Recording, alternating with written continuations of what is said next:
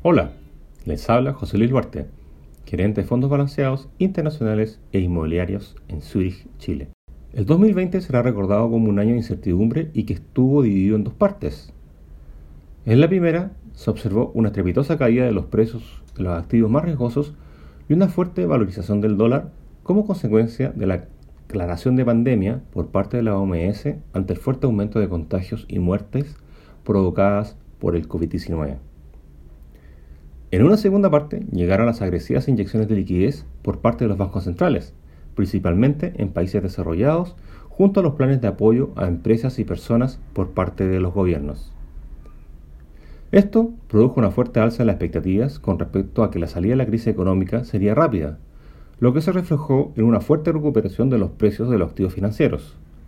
Pero esto no sucedió en todos los sectores. Esta recuperación se observó más fuertemente en aquellos sectores que se vieron favorecidos por el confinamiento al cual estuvo obligada una gran parte de la población mundial.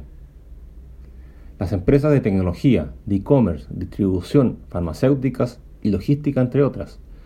Los sectores más afectados fueron el turismo, aerolíneas y en cierta medida las empresas de energía.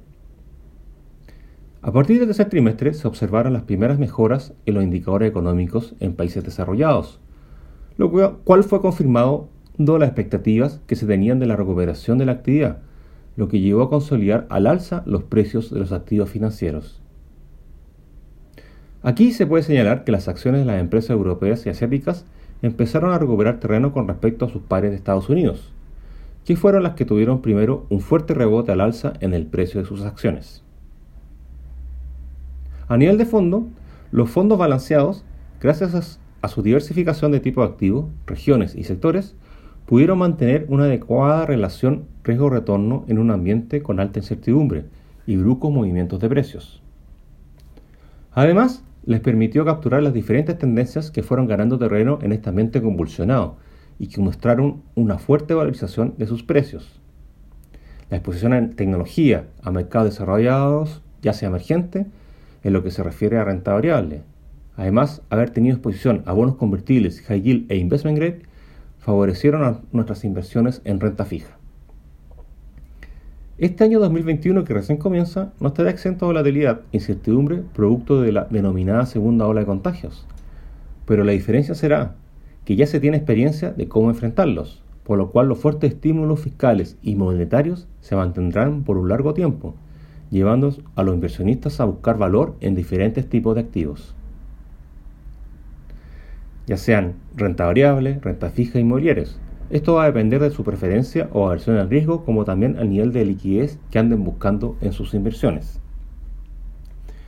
Dicho lo anterior, para el 2021 será clave identificar las tendencias que continuarán consolidándose y aquellas que empezarán a tomar relevancia por efecto de la nueva normalidad, que se espera que entre el mundo por las lecciones que nos dejó la pandemia o los cambios que aceleró.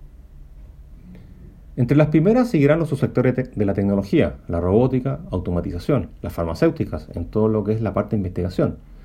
Entre las segundas, todo lo que se refiere a, con tecnologías verdes, electromovilidad, consumidor digital, tanto personas como empresas. Cambios en el sector inmobiliario, tamaño de los hogares, desplazamiento de las oficinas a zonas menos saturadas, por ejemplo. Y, finalmente, el fortalecimiento del concepto ESG. Como gestores de inversiones en Zurich Chile Asset Management, estamos en constante monitoreo para identificar esas tendencias, para incorporarlas en nuestros fondos mutuos y fondos de inversión. Recordad que contamos con una amplia oferta de fondos balanceados que se diferencian por los distintos niveles de riesgo, es decir, las distintas combinaciones de inversión entre instrumentos de deuda y de capitalización. Que tengan un buen 2021. Muchas gracias.